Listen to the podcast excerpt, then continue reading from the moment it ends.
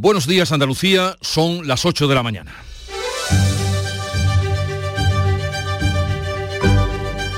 En Canal Sur Radio, La mañana de Andalucía con Jesús Vigorra.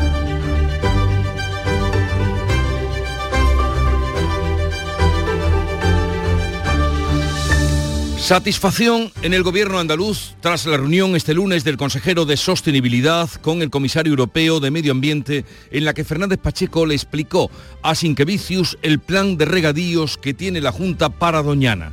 A pesar de ello, el comisario se ha mostrado preocupado y cree que la ley andaluza va en mala dirección. También ha criticado al gobierno central por inacción en la defensa del Parque Nacional.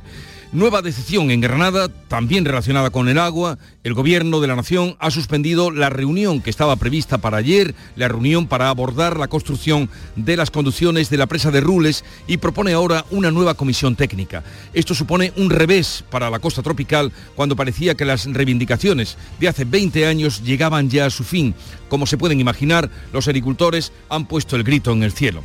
Y hay varios asuntos de los que hoy estaremos muy pendientes. El Consejo de Gobierno de la Junta que va a aprobar el tercer decreto de la sequía con que se promocionan nuevas obras hidráulicas, prórroga de la excepción del canon de este año y se destinan 40 millones en ayudas a agricultores y ganaderos afectados por la sequía.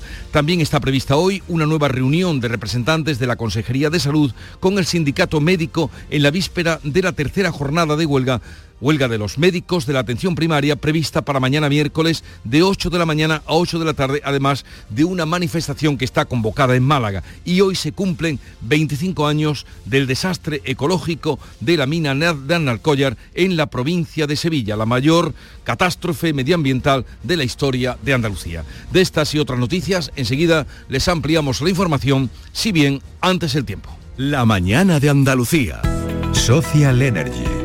La revolución solar ha llegado a Andalucía para ofrecerte la información del tiempo. Comienza la subida meteórica e impropia de las temperaturas eh, para estas fechas de finales de abril. Hoy las máximas van a llegar a los 35 grados en Córdoba y Sevilla. Solo se salva por el momento el litoral andaluz, donde las temperaturas se van a mantener sin cambios. Por lo demás, cielos rasos, azules y sin vientos. En abril, Sol 1000. Aprovecha el cambio de hora con Social Energy y disfruta más horas de sol, más ahorro. Aprovecha las subvenciones disponibles para ahorrar hasta el 90% en tu factura con tus paneles solares gracias a nuestras baterías. Primeras marcas con hasta 25 años de garantía. Estudio gratuito en el 955 44 11 11 y socialenergy.es. La revolución solar es Social Energy.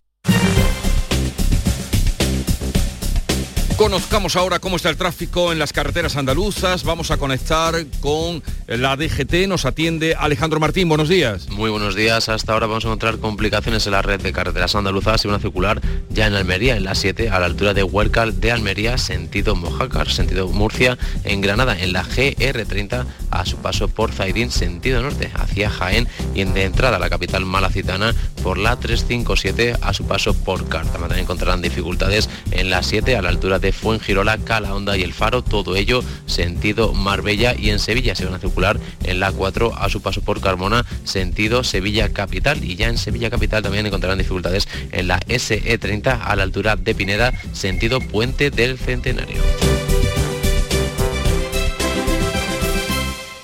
Bienvenido a la prueba práctica del carnet de conducir. Soy Carmen y seré su examinadora. Buenos días, yo soy Alberto. Bien, antes de empezar el examen, quiero decirle que para mí es como si fuera mi hijo. Vale. Genial, pues ponga la llave en el contacto y empezamos. Extra Día de la Madre de la 11. El 7 de mayo, 17 millones de euros. No te quedes sin tu cupón. Cómpralo ya. Extra Día de la Madre de la 11. Ahora cualquiera quiere ser madre. A todos los que jugáis a la 11, bien jugado. Juega responsablemente y solo si eres mayor de edad.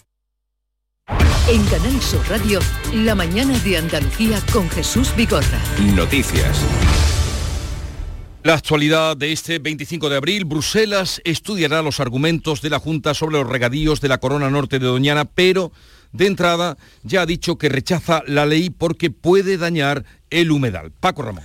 El gobierno andaluz está satisfecho por poder eh, haber podido explicar de primera mano al comisario europeo de Medio Ambiente, el lituano Virginius Sinkevicius, los pormenores de la ley que tramita el Parlamento andaluz para regularizar esos regadíos. Sin embargo, Bruselas mantiene fija su postura.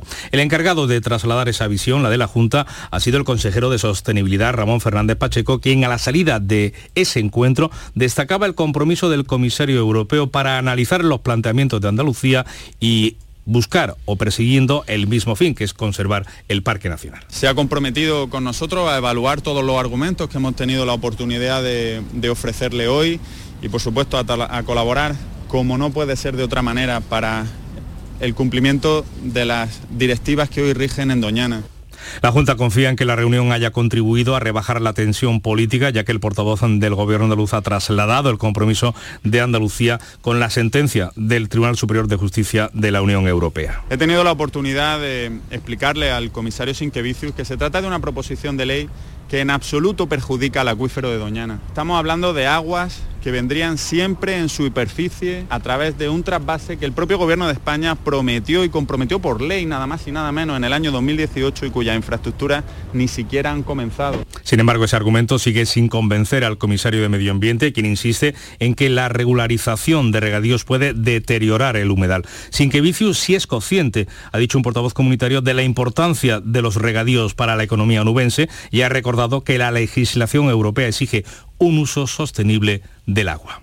No caben enmiendas, cabe eh, pues veremos, veremos qué nos dice el consejero Fernández Pacheco, que estuvo ayer en Bruselas, como saben, y le preguntaremos con qué eh, ambiente, con qué espíritu se ha venido de allí. Estará con nosotros a partir de las 9 de la mañana y hablaremos con él. Tendremos ocasión de primera mano saber cómo le fue. La Comisión Europea ha criticado también en esa reunión al gobierno de España porque no ha puesto las medidas necesarias para cumplir con la sentencia de la justicia europea sobre la conservación de Doñana. Beatriz Galeano. Por su parte, el Ejecutivo de Pedro Sánchez, que sigue sin querer reunirse con la Junta para hablar de Doñana mantiene su amenaza de todo o nada. O Partido Popular y Vox retiran su proposición de ley o acudirá al Tribunal Constitucional y trasladará a los andaluces las posibles sanciones europeas. La vicepresidenta Teresa Rivera ha pedido al gobierno andaluz devolver la ley a la papelera. No caben enmiendas, cabe la retirada, la devolución íntegra de esta ley al sitio del que no debió salir nunca jamás en beneficio del conjunto de los españoles, que es la papelera. No lo ven así, desde luego los principales afectados son los regantes del condado de Huelva que se agarran a la ley que tramita el Parlamento andaluz como la solución a su problema después de más de 40 años. La plataforma en defensa de los regadíos del condado en Huelva considera que la proposición para regularizar el agua superficial en las explotaciones agrícolas de la comarca viene a solucionar un problema enquistado desde hace varias décadas y que en ningún caso pone en jaque la preservación del Parque Nacional de Doñana, sino que, según su portavoz, Julio Díaz, incluso lo blinda no supone ampliación de regadío en ningún caso y que tampoco supone ninguna amnistía y que no toca el acuífero porque una vez que se recuperen las tierras se va a regar siempre con agua superficial y por lo tanto brindando el acuífero de Doñana, brindando los varoles naturales de Doñana y la preservación de Doñana. Desde la oposición, el PSOE e Izquierda Unida exigen al gobierno andaluz que dé marcha atrás y que retire la ley mientras el Partido Popular acusa a Pedro Sánchez de electoralismo. El líder de los socialistas andaluces, Juan Espada, señala que ante la alarma generada no vale con unos cambios, sino la retirada definitiva del texto que tramita el Parlamento andaluz. Creo que al final, eh, cuando todo el mundo te dice que te estás equivocando y que te estás metiendo en un gran, gran problema y que estás metiendo sobre todo a Andalucía en un gran problema, pues eh, que solo cabe echar marcha atrás, ¿no? Él no lo ha dicho abiertamente aún, ¿no? Ha dicho que está dispuesto a introducir cambios en la propuesta que tiene el Parlamento. En la misma línea que los socialistas, Izquierda Unida exige al gobierno andaluz que retire la proposición de ley tras el rapapolvo, dice, de la Comisión Europea. El coordinador de Izquierda Unida en Andalucía, Tony Valero, considera que Bruselas ha puesto a la Junta delante del espejo. Dejar de, en este caso, potenciar una serie de políticas que nos está poniendo el foco en Andalucía por culpa de las decisiones del señor Moreno Bonilla, quien está amenazando a Andalucía, quien está agrediendo a Andalucía, quien está haciendo que Andalucía pierda prestigio y el fruto rojo pierda prestigio en Europa, son las políticas del Partido Popular. El Partido Popular Andaluz acusa de mentir a la vicepresidenta Teresa Rivera al decir que la Junta acudía este lunes a Bruselas a explicar un supuesto procedimiento de infracción abierto por los regadíos en Doñana. El secretario general de los populares andaluces, Antonio Repullo, señala al Gobierno por querer utilizar Andalucía, ha dicho, para sacar rédito electoral. Y estamos comprobando que están poniendo todo lo que tienen al servicio de una campaña electoral en el que se creen que se pueden ver beneficiados. Están poniendo todas las instituciones, todos aquellos poderes que controlan, que controla el Partido Socialista y Pedro Sánchez para poner, para enfrentar y para intentar castigar a Andalucía. Seguimos hablando de medio ambiente porque hoy se cumplen 25 años del desastre ecológico de Arnalcóllar. Ustedes recordarán, en la provincia de Sevilla, el mayor desastre medioambiental de la historia de Andalucía que se quedó justamente a las puertas de Doñana, Araceli Limón. Pues mira, el vertido tóxico contaminó los ríos Agrio y Guadiamar, un vertido de aguas ácidas y metales pesados que afectó a casi 5.000 hectáreas de las zonas agrícolas y pastizal. Las tierras colindantes al río Guadiamar se perdieron para siempre para el cultivo la labor de los tractores de los arroceros que construyeron un muro de urgencia impidió la llegada doñana de 4 hectómetros cúbicos de aguas ácidas y otros dos de lodos cargados con metales pesados. Lo recuerda así Manuel Cano, que fue presidente de la Federación de Arroceros de Sevilla. Y empezamos a trabajar, pues serían las 10 y media o las 11 de la mañana, a limpiar ese canal de filtración o de desagüe, echar ese lodo, esa, esa tierra encima de la carretera y que sirviera de freno a los lodos o agua que se nos viniera. Nosotros no sabíamos todavía qué es lo que nos iba a llegar. La catástrofe medioambiental fue el detonante de la decadencia minera de la comarca y la pérdida de miles de empleo. Hoy el municipio de Andalcollar pide una solución que permita la reapertura de la mina.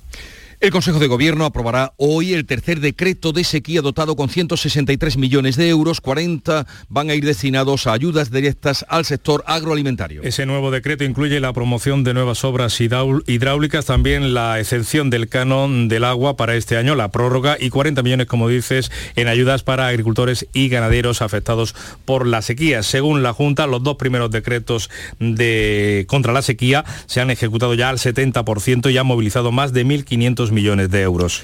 Contra lo que estaba previsto, el Gobierno Central suspendió la reunión con la Junta para abordar la construcción de las conducciones de la presa de Rules en Granada, de la que tanto venimos hablando estos días, y propone ahora una nueva comisión técnica. Granada Jesús Reina.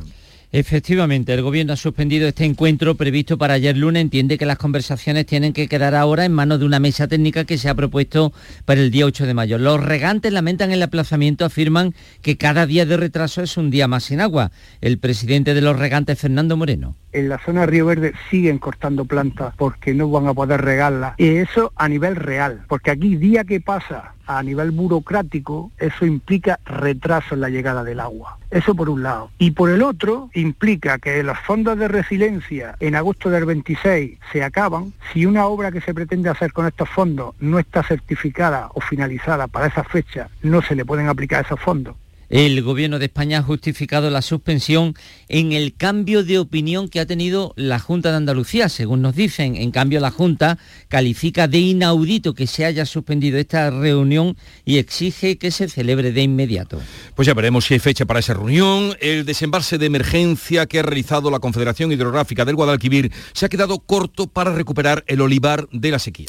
El ansiado adelanto del riego solo es un pequeño alivio, insuficiente si la situación no varía en las próximas semanas. Lo explican Juan Ávila de COAG y Cristóbal Cano de UPA Andalucía para que la situación no termine en una quiebra total y absoluta, pero aún así no sabemos qué fruto va a cuajar finalmente en los olivos. Lamentablemente la situación meteorológica y las altas temperaturas van a marcar el devenir de nuestras cosechas, de nuestros cultivos y necesitamos que revierta esta situación para albergar esperanza de tener cierta normalidad en las cosechas. El agua para este riego proviene de los pantanos del Tranco, el más grande de la cabecera del Guadalquivir, y del Giribaile, el segundo más grande de Jaén. Los dos siguen desembalsando tres hectómetros cúbicos diarios para mantener el caudal ecológico. Pues fíjense, ahora que tan angustiados estamos por la falta de lluvias, aunque parezca extraño, el mes de abril no es el menos lluvioso de nuestra historia, este que estamos viviendo si miramos 100 años atrás, Alfonso Miranda. Pues eh, precisamente en los años 30 40 hubo meses primaverales donde no se recogió ni una gota de agua, lo dice el catedrático de física de la Universidad de Jaén, David Pozo. perfectamente mayo podría ser súper lluvioso. La media histórica de mayo es 41 litros aquí en Jaén, pues igual tenemos esos 40, igual tenemos 80 o igual tenemos cero. No hay ninguna capacidad de predecir más allá de 10 días con alguna información o con precisión, unos cinco días, qué va a pasar con las precipitaciones. Ojalá se cumpla el vaticinio, lo que dicen al menos las estadísticas. Por cierto, que este estudio dice que afecta más la subida de las temperaturas que las lluvias. Es una tranquilidad el saber que no estamos en lo peor, de lo peor conocido. Vamos a saludar en este punto a Ricardo Delgado Vizcaíno. Él es el presidente de la COBAS, que es la empresa cooperativa más importante, que tiene mayor número de ganaderos en Andalucía y casi en España, y que eh, está también padeciendo los rigores de la falta de lluvias, la sequía, el calor. Y vamos a saludar a Ricardo Delgado Vizcaíno. Buenos días, presidente. Muy buenos días, Jesús. Usted el otro día, con ocasión de la Feria Agroganadera y Agroalimentaria de los Pedroches, que tiene gran predicamento, hablaba de que había que tomar acciones urgentes para el sector agroganadero. ¿Cuál es la situación? Pues la situación es muy extrema, ¿no?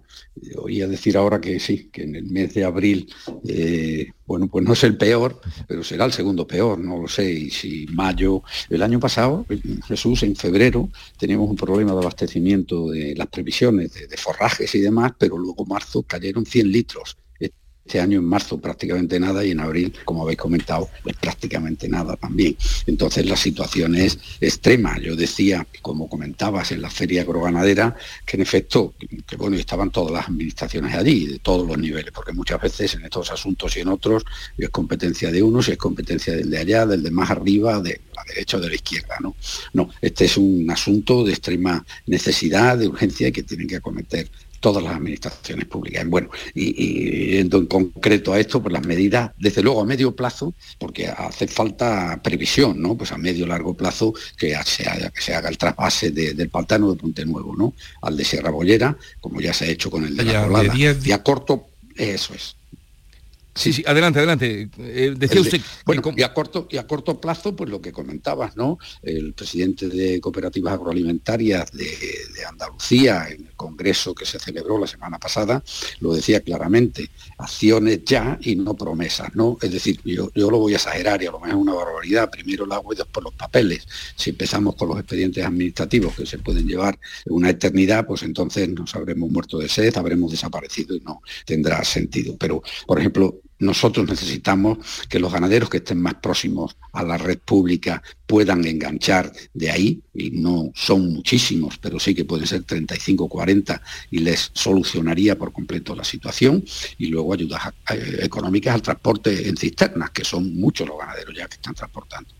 Eh, la cooperativa y sus ganaderos solicitamos el año pasado a la Confederación Hidrográfica del Guadiana poder tomar agua de los pantanos que están en la comarca, Cascajoso, Hierbas Buenas o Buenas Hierbas, perdón, y, la colada nos dieron una concesión, una autorización y hay que ir en cisternas, ¿no? Bueno, mm, pues ahí vamos mm, campeando todo esto, ¿no? Eh, ha planificado usted lo que sería a largo plazo o medio plazo y lo que sería inmediato, que sería ayudar para el transporte del agua de los ganaderos. Eh, justamente, hablaba usted de la Confederación Hidrográfica del Guadiana, que justamente ayer decía eh, que lo que ha pasado en la colada, usted pues está en Pozolanco y conoce bien todo lo que está pasando, el agua no hasta para el consumo, que se debía a las explotaciones ganaderas, eh, que filtraciones de las explotaciones ganaderas que han contaminado el agua. ¿Qué información tiene usted sobre eso y, qué le parece? Pues pues, mm, a ver, es un pantano que no se está utilizando, como no ha llovido, pues evidentemente la concentración que pueda haber de los residuos que puedan llegar. El otro día me, me preguntaba alguien y y parecía que afirmaba que es de las depuradoras. Bueno, yo no sé si será un poco de las depuradoras, un tanto de los eh, residuos ganaderos, pero sí sé que nuestros ganaderos, con la ayuda de la cooperativa, pues mm, cada año, durante muchos, han ido avanzando, tienen sus balsas de purines, lo gestionan, vamos a construir una planta de biogás, ya tenemos la planta eh, fotovoltaica, hemos empezado la de biomasa y la de biogás, no ya por producir energía renovable, que también, sino para gestionar mucho mejor los residuos ganaderos. Eh, bueno, hemos estado los ganaderos y la cooperativa demandando el trapase de la colada Sierra Bollera desde hace más de 10 años. ahora en el último suspiro, mm, que bien, al menos se ha hecho, aunque sea para la población, ¿no? Eh, quiero decir que si se hubiera hecho mucho antes podrían haberse mezclado aguas, pero es que Sierra Bolera no tiene nada y toda el agua va eh, de la colada que evidentemente pues, ha generado algunos problemas para, para el consumo humano hasta que regule la depuración que corresponda, ¿no? Pero podría haber en esa zona o en el entorno de la colada una sobreexplotación ganadera? Sobreexplotación no, lo que hay que gestionar mejor los residuos ganaderos, que desde hace muchos años se está haciendo, pero que es un agua absolutamente embalsada, parada, que no ha llovido, que no se ha utilizado, no se ha renovado, y entiendo que por ahí es por donde puede haber algún problema pero mm, más allá de esto, mm, Jesús, francamente, ya, ya no entiendo yo los, parámetros y demás. Nosotros en la cooperativa sí que nos hemos adelantado, hemos construido algunos aljibes, hemos eh, adquirido una potabilizadora para hacer por osmosis inversa y por ultrafiltración y los parámetros que nos llegan los rebajamos enormemente para poderlo utilizar eh, para la limpieza y todo lo que es la, industria. ¿no? Y desde luego estamos solicitando el poder potabilizar el agua que sale de nuestras depuradoras, eh, pues no tiene sentido y no a la colada con cisternas para depurar en nuestra planta, cuando la, tenemos allí mismo y sale con parámetros mucho mejores. Tiempos duros para el sector granadero, pero señor, como usted ha manifestado, eh, um, pero señor Ricardo Delgado, ¿Esto cómo va a afectar a los precios? Porque ustedes además eh, producen mucho del cerdo ibérico, de la leche. ¿Cómo va a afectar esto a los precios? Pues mucho. al final, yo decía también la feria ganadera y ahora que tenemos la Asamblea General viernes, el día 28, pues, estaba preparando un guion y digo, madre mía, el año 2022 que se presentaba como el de la esperanza para la cierta estabilidad al menos, ¿no? Alguna recuperación económica, pues luego ya sabemos, hemos tenido una huelga de transportes y la eh, guerra en Ucrania, la inflación, la subida de tipos de interés, eh, por supuesto, todo ha generado costes más caros en las materias primas agrarias, el coste de alimentación es el más importante en la producción eh, ganadera y para colmo pues tenemos esta pertinaz sequía que ha dejado los pantanos y los acuíferos absolutamente sin agua y que esto va a añadir unos costes extraordinarios, en algunos casos enormes, ¿no? a la industria y a los ganaderos. Mm, vamos, ganaderos que me han llamado y están eh, con la, gestionando la operativa, el transporte, pero el transporte lógicamente hay que pagarlo, ¿no? La concesión de agua la tenemos y son 220, 250 euros por cisterna. Eh, algunos ganaderos llevan una a la semana de 30.000 litros, otros dos, tres, cuatro, pues no hay nada más que echar la cuenta. El ganadero que tenga que llevar cuatro a la semana son 1.000 euros al mes, 4.000 euros, eso es absolutamente insostenible, absolutamente. O sea que todo eh, esto lo va a encarecer. Y no solo eso, es que si no llueve no hay pastos, al no haber pastos, eh, ni forrajes, ni cereales, o si los hay, van a ser más caros y de peor calidad, pues evidentemente eh, no solo va a ser el precio, que también, sino poder encontrar esa comida, esa alimentación para el ganado. Pero seguro, tenemos un equipo de personas, por lo menos en la cooperativa, que van a paliar con su esfuerzo, con su trabajo, con su buen hacer esta situación. Lo que no podemos hacer es que ya, eso sí que ojalá. Porque la COBA ha conocido eh, tiempos duros eh, y ha crecido, y ha crecido muchísimo durante eh, todo este tiempo. Bueno, Ricardo Delgado Vizcaíno, presidente de la COBA, le deseo lo mejor y ojalá que que si en mayo traiga lluvias o no sé cuándo y se pueda remediar, aparte de que se pongan en acción, como usted ha dicho, lo que usted decía el otro día, que no sea predicar en el desierto las acciones urgentes que se necesitan ya. Un saludo y buenos días, señor Delgado Vizcaíno. muchísimas gracias, Jesús. Adiós, buenos días. El ministro de Agricultura, Pesca y Alimentación, Luis Planas, reclamará este martes medidas para paliar el impacto de la sequía en el Consejo de Ministros de Agricultura y Pesca de la Unión Europea, que ya ven tan necesario como nos apuntaba el presidente de la COBA, que se va a celebrar este Consejo en Luxemburgo. Planas no ha querido avanzar las peticiones con las que acude a ese encuentro, que se va a celebrar en Luxemburgo, ya transmitido al comisario europeo de Agricultura, que ha señalado la vinculación que está produciéndose entre el padecimiento mm, del campo y los efectos económicos que pueda eh, aportar la PAC, esos posibles cuidados paliativos para ayudar a los agricultores y ganaderos a afrontar la sequía. Sí que puedo adelantarles que va en el sentido de dar una respuesta a este tema de la sequía y particularmente a los temas relativos a la adaptación de la PAC a esta nueva situación, es decir, cómo con los instrumentos eh, existentes nos adaptamos a, a este punto.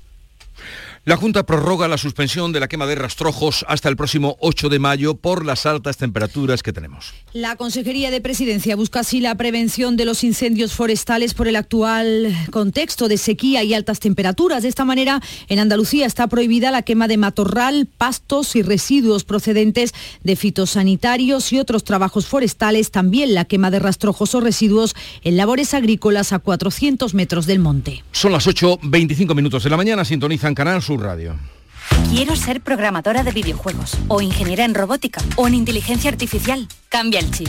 Nosotras somos el futuro en las TIC. Tecnologías de la información y las comunicaciones. Día Internacional de las Niñas en las TIC. Pacto de Estado contra la Violencia de Género. Ministerio de Igualdad. Gobierno de España. Junta de Andalucía. Buenos días. En el sorteo del cupón diario celebrado ayer, el número premiado ha sido 51.549. 51549. Serie 1001. Recuerda que hoy, como cada martes, tienes un bote millonario en el sorteo del Eurojackpot de la 11. Disfruta del día. Y ya sabes, a todos los que jugáis a la 11, bien jugado. En Canal Sur Radio, la mañana de Andalucía con Jesús Vigorra. Noticias. En Málaga, el imputado por el incendio que afectó a 8.500 hectáreas de varios municipios de la provincia en 2012 ve reducida la petición de pena del fiscal por el retraso en la celebración del juicio que ha quedado visto para sentencia. En el incendio que comenzó en Coín fallecieron, les recordamos, dos personas, Mati y Pola. Eh, Fernando Benítez, que es el fiscal de Medio Ambiente de Málaga, ha decidido rebajar esa petición de pena de siete años y medio a cuatro por dilación indebida del proceso. Después de celebrar el juicio, con más razón todavía, entendemos que se ha, quedado suficientemente acreditado que la responsabilidad es suya, claro. Por imprudencia, desde luego, no intencionado, pero sí creemos que es el responsable, claro. El fiscal mantiene así las cosas que tras el juicio ha quedado totalmente demostrado que el acusado es responsable de un delito grave de incendio forestal, dos de homicidio imprudente y otro de lesiones por imprudencia. Por si no fuera poco, la huelga que protagonizaron durante mm, dos largos meses los secretarios judiciales.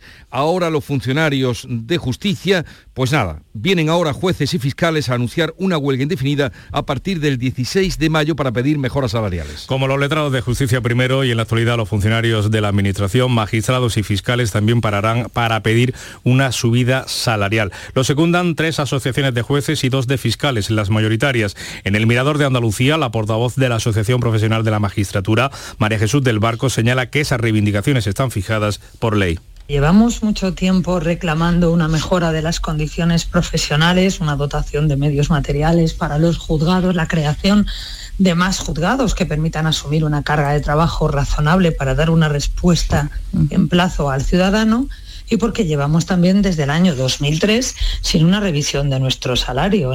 Continúa la segunda semana de paro de los funcionarios judiciales que mantienen después de otra reunión fallida con el Ministerio. Desde la feria mm, de Sevilla, la ministra de Justicia, Pilar Job, ha pedido a jueces y fiscales que recapaciten. Estamos en una situación de crisis económica y yo creo que ahora no es el momento de adoptar determinadas medidas de presión que pueden ser muy legítimas, evidentemente. Yo vengo de ese mundo, conozco muy bien lo que es el trabajo en la trinchera, el trabajo de campo en los juzgados. Ministra de Justicia y notaria mayor del Reino, Pilar Job, que no acudió este lunes a la exhumación de José Antonio Primo de Rivera. Al contrario que con Franco, el traslado de los restos mortales del fundador de la Falange se ha llevado a cabo sin presencia de miembros del Gobierno y con la detención de tres falangistas frente al cementerio de San Isidro, donde fue trasladado. Tres detenidos y tensión entre los seguidores de José Antonio y la policía, que comenzó a cargar cuando quisieron romper el cordón de seguridad para llegar al cementerio. Ese era el momento. Lo cierto es que hasta ahora, todavía hasta ese momento, todavía transcurrido con discreción y en silencio, era lo que quería la familia. Se ha tardado más de ocho horas en levantar la losa de 3.500 kilos y exhumar los restos de Primo de Rivera después de 64 años enterrado en la Basílica para cumplir así la ley de memoria democrática. Rafael Cadenas, que estaba, pero como si no estuviera, es su carácter, recogió el premio Cervantes de manos de Felipe, del rey Felipe VI, es el primer escritor venezolano en conseguir el máximo galardón de las letras hispanas. Hoy continuará el homenaje en torno a él con un almuerzo oficial en el Palacio Real de Madrid. A sus 93 años, Cadenas ha acudido al Paraninfo de la Universidad de Alcalá de Henares para recibir y agradecer, pero también para hacer esta advertencia nacionalismos, ideologías y credos dividen a los seres humanos, sobre todo el nacionalismo. Yendo hacia la idea de revisión, pienso que esta debe aplicarse a la democracia. Es urgente defenderla de todo lo que la acecha. Mientras Colombia ha expulsado precisamente al líder de la oposición venezolana, a Juan Guaidó, que argumenta que se encontraba en Bogotá de manera irregular. Viene huyendo o va huyendo de Nicolás Maduro. Pues llegamos así a las ocho y media de la mañana. Eh, vamos ahora a la información local y luego abriremos tertulia de actualidad hoy con Raquel Montenegro, Pepe Landi y Teo León Gros. En la mañana de Andalucía de Canal Sur Radio, las noticias de Sevilla con Araceli Limón. Saludos, ¿qué tal? Buenos días. La feria va subiendo en intensidad y en temperatura.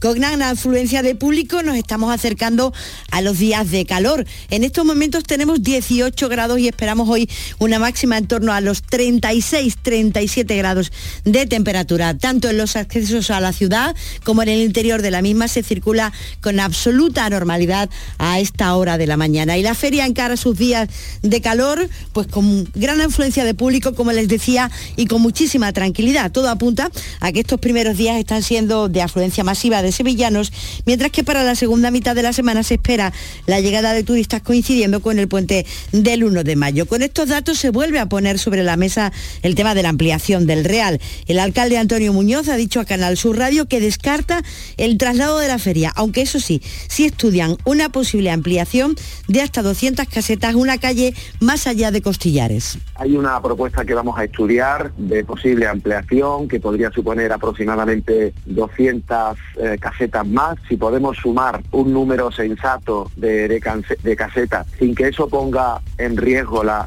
la idiosincrasia de la, de la feria que nos permite ir de un sitio a otro andando, lo analizaremos con todo el cariño y lo plantearíamos.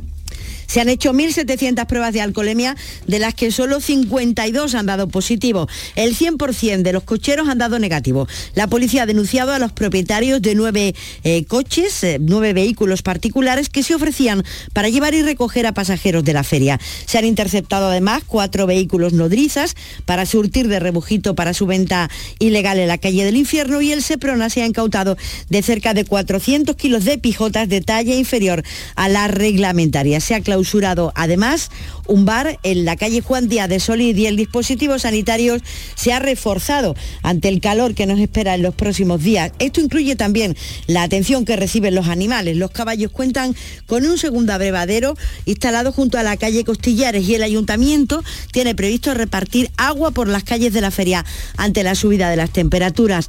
Y hoy, como les venimos contando, se cumplen 25 años del vertido de Andalcollar. La madrugada del 25 de abril del 98 reventó la presa de la balsa de la mina de Bolidena Pirsa con vertidos tóxicos que contaminaron los ríos Agrio y Guadiamar.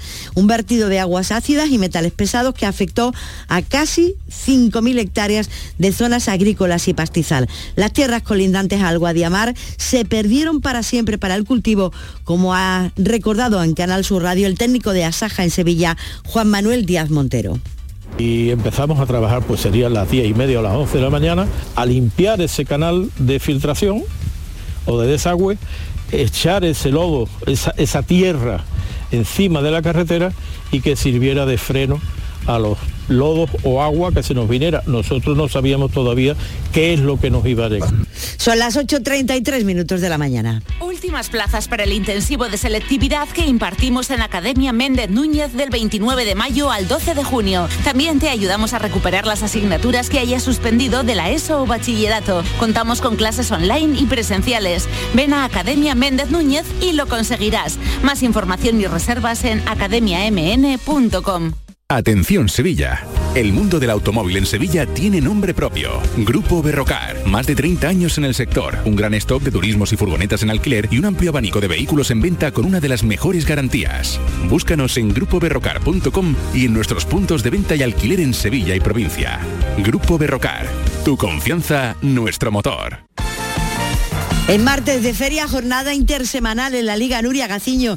¿Qué tal? Muy buenos días. Muy buenos días. El Betis recibe esta noche a las 10 a la Real Sociedad, al que pretende arrebatarle la cuarta plaza. Para ello, los de Pellegrini tienen que ganar hoy y así poder recortar la distancia de seis puntos que separan ambos equipos. Ah, yo creo que el equipo no, no, no se ha caído nunca. Hemos jugado 30 fechas, hemos estado creo que en 29 en posiciones europeas. Entonces la ilusión nuestra es a través del juego de pelear ese cuarto lugar y intentar, de, de intentar llegar. También lo he dicho muchas veces, el no conseguirlo no es un fracaso ni mucho menos.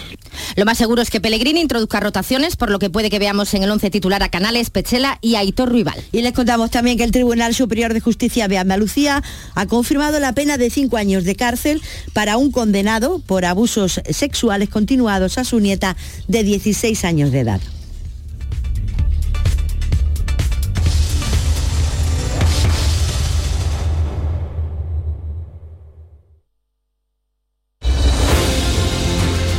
Son las 8.35 minutos de la mañana, sintonizan Canal Sur Radio y en un momento vamos a entrar en tertulia de actualidad, charlas sobre los temas que les venimos contando, que no son pocos los que tenemos que hablar. También les anuncio que a las 9 vamos a tener ocasión de hablar con el consejero de Sostenibilidad, Medio Ambiente, Economía Azul, del que depende directamente el tema del agua, el tema de Doñana. Ramón Fernández Pacheco, que estuvo ayer en Bruselas, como les venimos contando, y a ver con qué espíritu volvió de allí. Estará con nosotros a partir de las 9 de la mañana.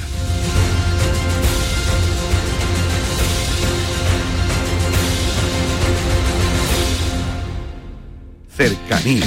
Las historias que pasan en nuestra tierra. Andalucía en profundidad.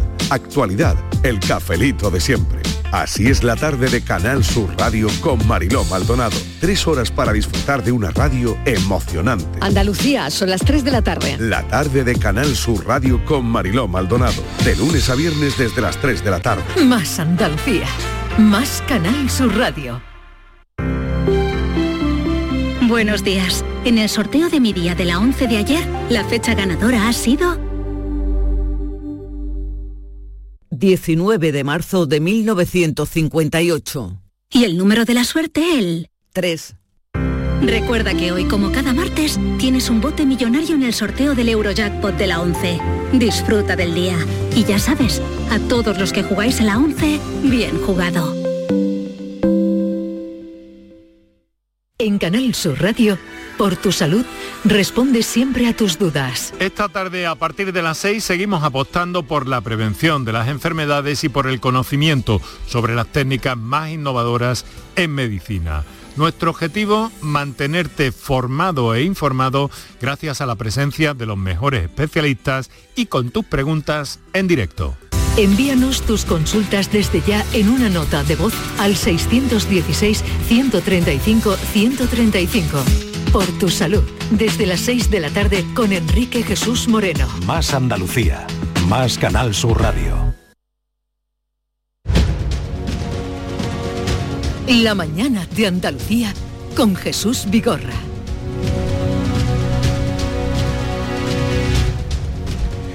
Y hoy vamos a hablar, o nos acompañan Raquel Montenegro, directora de El Día en Córdoba. Buenos días, Raquel. Buenos días, Jesús. ¿Qué tal por Córdoba?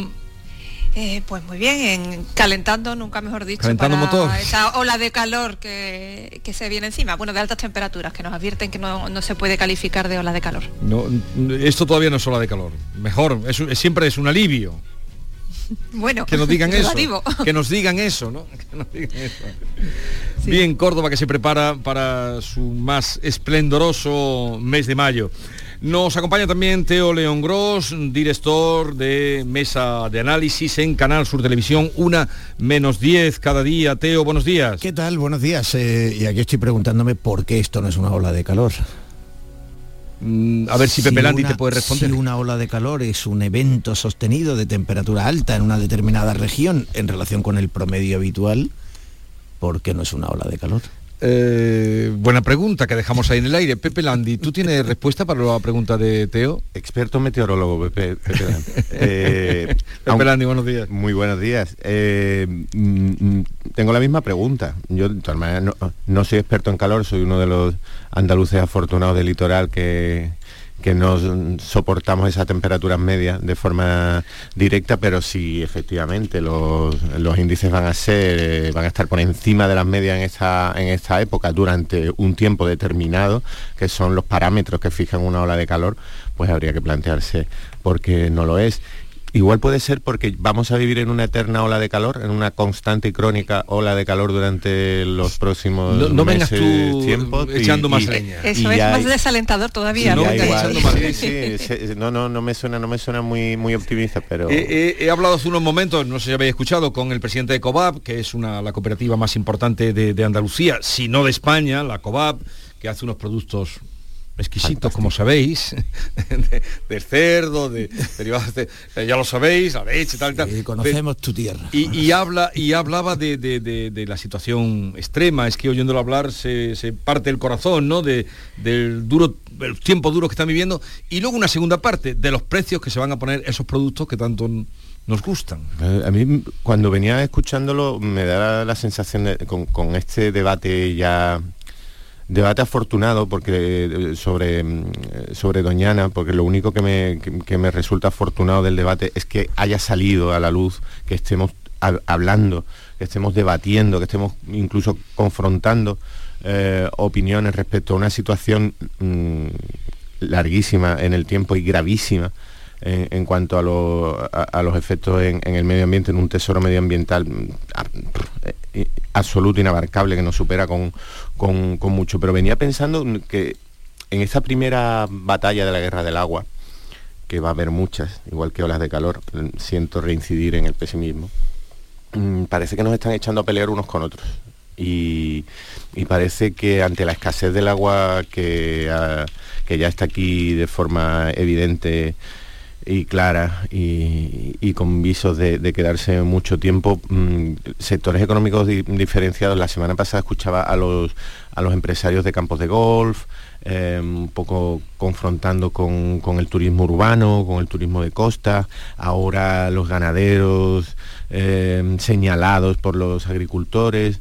En el fondo de, de la polémica de Doñana hay también una especie de mm, criminalización o señalamiento también a los, a los agricultores y a los regadíos, desde el punto de vista probablemente mm, tan antipático para ellos de- del urbano, del urbanita, del consumidor, eh, de, sus productos también. Y, creo que, que es una... mm, una mala, una mala política, quizás nunca mejor dicho, una mala política que nos viene de las instituciones, eh, enfrentar a sectores económicos igual que se están enfrentando administraciones públicas. La situación es tan grave, tan antigua y tan severa y, nos va a influir en tantísimos aspectos a todos eh, en la economía que, que bien haríamos en, en ir buscando, aunque fuera a través de la confrontación, del diálogo permanente, de la discusión, de los puntos de vista que parecen tan alejados, que fuéramos buscando algún punto en común.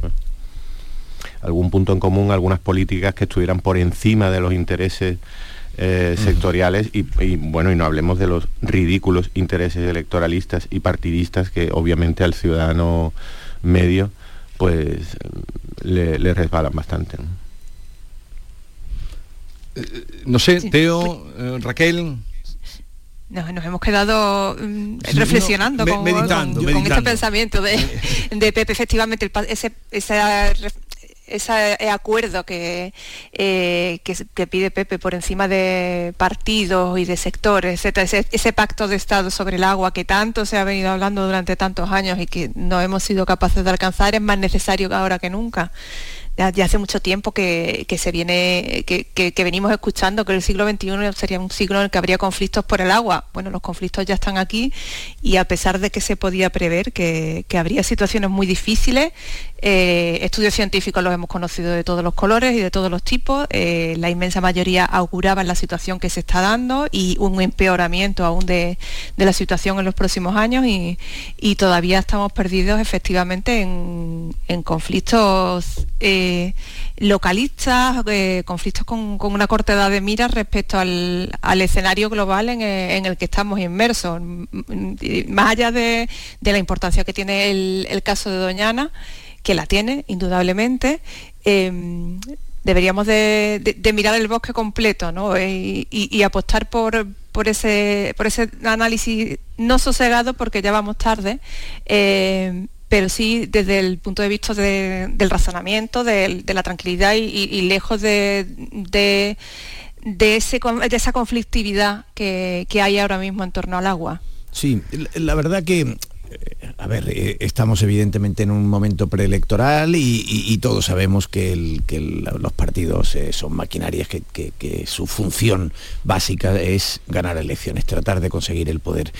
es verdad que es un poco en fin, eh, un poco decepcionante pensar que, todos los escenarios son prácticamente preelectorales, que detrás del 28 de mayo empezaremos con las generales y luego vendrán, en fin, eh, eh, esto ya lo sabemos, ¿no?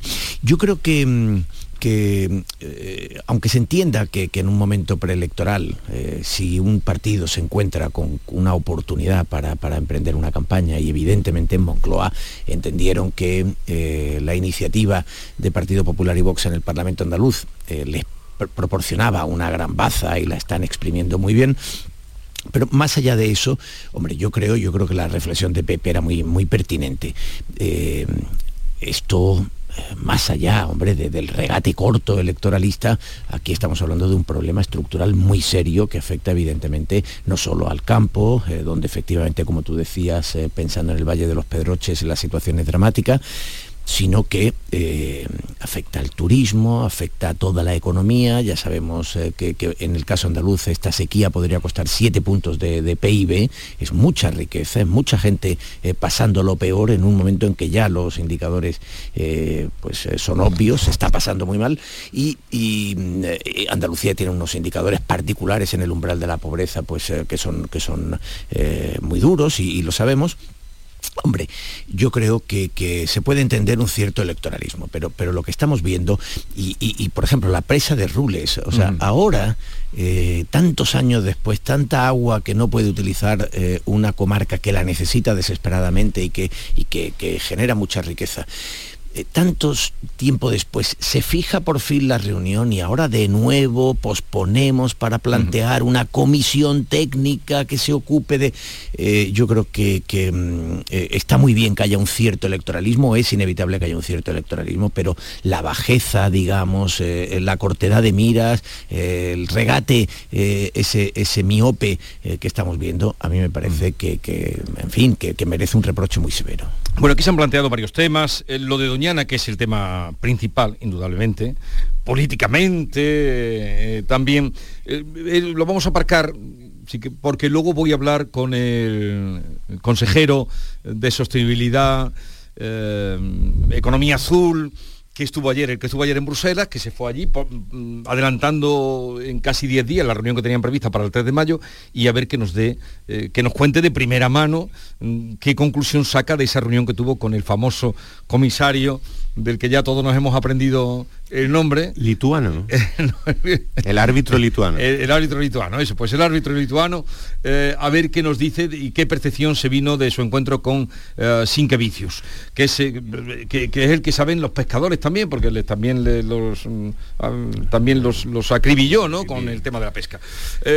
así que dejamos aparcado un poco eso y hablamos de ese asunto, porque hay otro, y luego nos dará tiempo, que esta mañana, bueno, estaba lo del Ruble, que no sé si queréis decir algo, que no sé tampoco esa reunión que de pronto, prevista para ayer, que esa esperanza que hay, que aunque los de eh, otra parte de Andalucía, la Andalucía occidental, pero ya sabe todo el mundo dónde está la presa de Ruble, eh, lo grande que está, cómo no se utiliza, agua embalsada, eh, pues ayer se vieron indudablemente muy decepcionados porque se para esa reunión.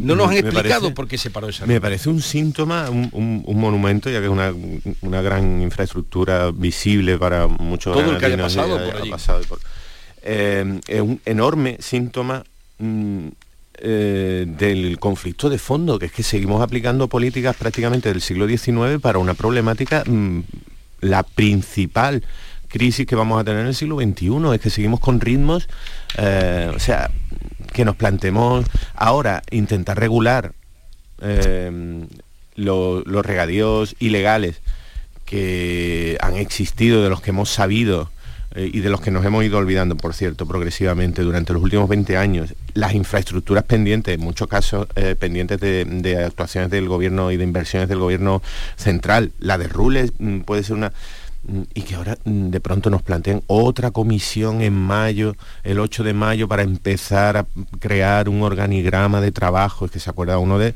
de, los hermanos Mar, ¿no? de aquello de, para paralizar una para, conseguir que algo no funcione, crear una comisión es lo más efectivo que existe, pero es que estamos hablando de una emergencia o no estamos hablando de una emergencia. Nos dicen tenemos todos los indicios de que estamos hablando de una emergencia climática, de la que Doñana es eh, la primera batalla de, una guerra que va a ser larga y durísima. Mm, nos hablan de olas de calor, aunque estuviéramos un poco bromeando al principio, prácticamente crónicas y encadenadas. Eh, la escasez de agua es evidente, las restricciones están a la vuelta de la esquina. Y aún así seguimos aplicando velocidades del siglo, no sé, 19 de verdad, de reuniones de, bueno, eh, crearemos una comisión para, mm, eh, para eh, establecer el esquema y entonces ya en septiembre y luego, pero bueno, si es que la presa de Rules lleva 19 años, 20 años, 20 años pendiente de entrar en funcionamiento. Un tercio del agua embalsada en la provincia de Granada está allí. Allí está, para hacer vela. De la primera vez que oímos que las desaladoras eran, eran necesarias y posibles, pero caras y complejas, mm, creo que hace 25 años que escuchamos ese mensaje. ¿Cuánto hemos evolucionado en, 25 años? es que dentro de 25 años mm, mm, no sé cómo vamos a estar, no nos podemos permitir e, esa, estos ritmos de, gestión, estos ritmos de trabajo, estos ritmos de, de, debate, no nos lo podemos permitir, creo, sinceramente. Sí, no, nos podemos permitir este ritmo de debate y, sobre todo no nos podemos permitir este nivel de debate. Porque, porque, el debate no se puede plantear en estos términos, es decir, no, no se puede ir a eslóganes. Eh, estaba, en fin, en Moncloa ya decía que, eh, es la función de todos los partidos. Es evidente que hay mucho talento en el equipo eh, de, comunicación y desinformación de, de Moncloa y ahora es el negacionismo climático, ¿no? Es decir, eh, eh, eh, y ahora tratar de crear el marco de que en el Partido Popular, en este caso, podría valer cualquier otro ejemplo, son negacionistas climáticos y llamar a, a Feijó, llamar a Juanma Moreno Bolsonaro y decir que, en fin, que tienen el mismo talante de Bolsonaro destruyendo el Amazonas. En fin, si este es el nivel del debate, si así es como quieren encarar, en fin, recordemos que, que Sinquevicius ayer, una de las cosas que plantea, además de, no ver con buenos ojos, se esperaba en términos generales que Bruselas no fuera a con, eh, ninguna, a mostrar ningún compromiso político con nada que ponga eh, en cuestión la conservación de Doñana. Puede decir, no, no, pero es que la iniciativa del gobierno andaluz es buena. Sí, pero no lo van a hacer. O sea, eso lo teníamos, yo creo, todo bastante claro, que Bruselas no iba a, asumir el menor riesgo en, en la cuestión de Doñana. Pero una de las cosas que recuerda es que es una situación en la que todavía el gobierno español no ha respondido de la eh, sentencia que ya existe y que es un asunto que se prolonga desde hace muchos años. Y aquí lo que estamos es tratando de eh, colocar un, buen eslogan, un buen mantra, vender un titular, hacer el ruido necesario para sacar unas décimas eh, o un puñado de votos. Hombre, este nivel es, a mí me parece muy inaceptable. Bueno, es un problema que viene de largo que tampoco podemos circunscribirlo al, momento actual porque em, eh, hemos hecho referencia a la presa de Rules, pero ¿cuántas infraestructuras hidráulicas hay pendientes por toda Andalucía que se están ejecutando ahora como obras de emergencia, conexiones que, son estructurales, que deberían de llevar muchísimos años hechas y que, y que no se han ejecutado y, que mm, si hubieran estado ejecutadas, hubieran eh, aliviado en parte la situación que estamos viviendo ahora. Pero en cambio ahora la, metemos por emergencia y ni siquiera tampoco por emergencia terminar de desarrollarse. Eh, mm, hay un problema de falta de compromiso eh, desde hace muchos años en esta materia. Eh, no sabría atribuirlo a si es a una falta de presupuesto a que, o a que ese presupuesto se ha ido derivando a, otras actuaciones que en el momento se han creído más perentorias, más necesarias o que se han considerado que se debía más a, eh, a otros territorios o a, otros sectores y la realidad que tenemos ahora es esta, pero, pero viene desde muy largo en, en, en materia de infraestructura hidráulica, también en, el caso de Doñana. ¿no? Se ha mirado hacia un lado durante muchos años en muchas cuestiones y, ahora tenemos el resultado y nos llevamos todas las manos a la cabeza y además con razón. Bueno, veremos eh, qué nos dice el consejero. Eh, eh, lo de Rule le pondrán fecha, supongo que le pondrán fecha. Otra fecha. Tendrán que una, fecha. una nueva fecha. Los agricultores de allí, la gente del campo están que trinan, están que se suben por las paredes, porque estaba todo hacía pensar que en esa reunión se podía dar al menos un paso hacia adelante. Introduzco aquí otro tema, ya digo, porque luego mm, mm, vamos a, las nueve a hablar con el consejero. Y, y, esta, no sé si conocíais la noticia con la que nos hemos encontrado esta mañana, y mucha gente se ha encontrado, después de la huelga de dos meses larga de los secretarios judiciales eh, estamos ahora en la huelga de los funcionarios judiciales, son 45.000. Desde luego, quien tenga la maldición del gitano, vamos, mm, eh, tengas pleitos y los gane, es rotunda. Y ahora, jueces y fiscales anuncian una huelga indefinida para el día 16 de mayo. ¿Qué pasa con la justicia en nuestro país? Va a haber que cambiar el, dicho de origen, eh, aquello de tengas pleito y lo gane por tenga pleito y te fije una fecha que ya, ya, serás afortunado y, serás... A mí me, ha llamado mucho la atención que mm, abiertamente se plantea que una de las motivaciones, si no la principal, eh, sea bueno la mejora de la de las condiciones laborales, eufemismo que utilizamos básicamente para hablar de que, de que nos suban el sueldo.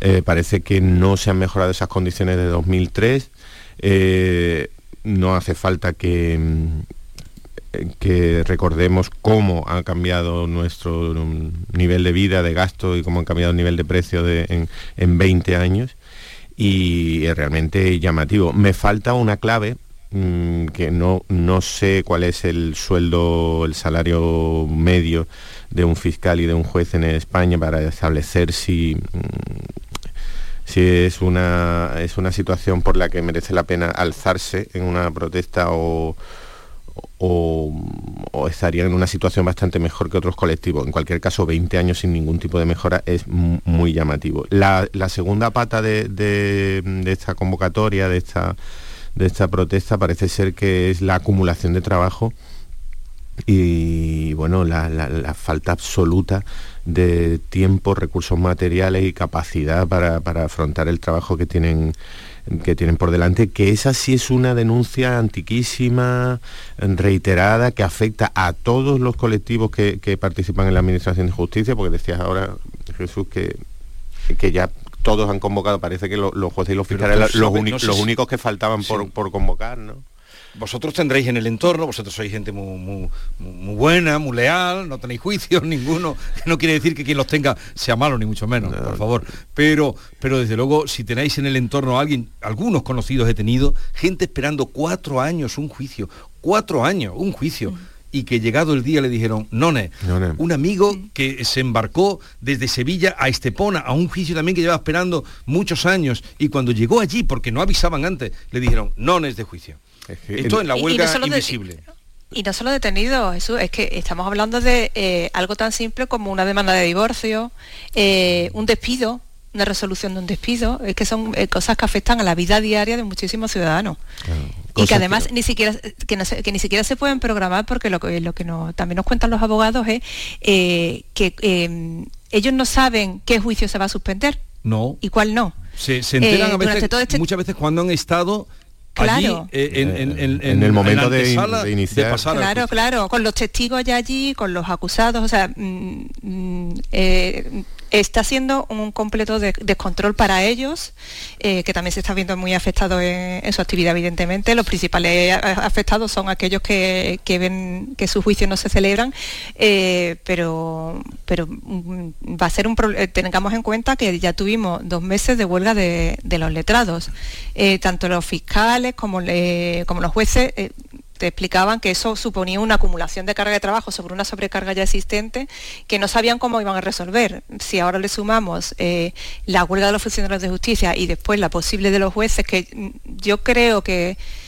que es posible que, aquí el Ministerio ya mm, apriete un poco más porque mm, no, llevaríamos entonces, si se celebra la de los jueces, casi cinco meses de huelga en la justicia.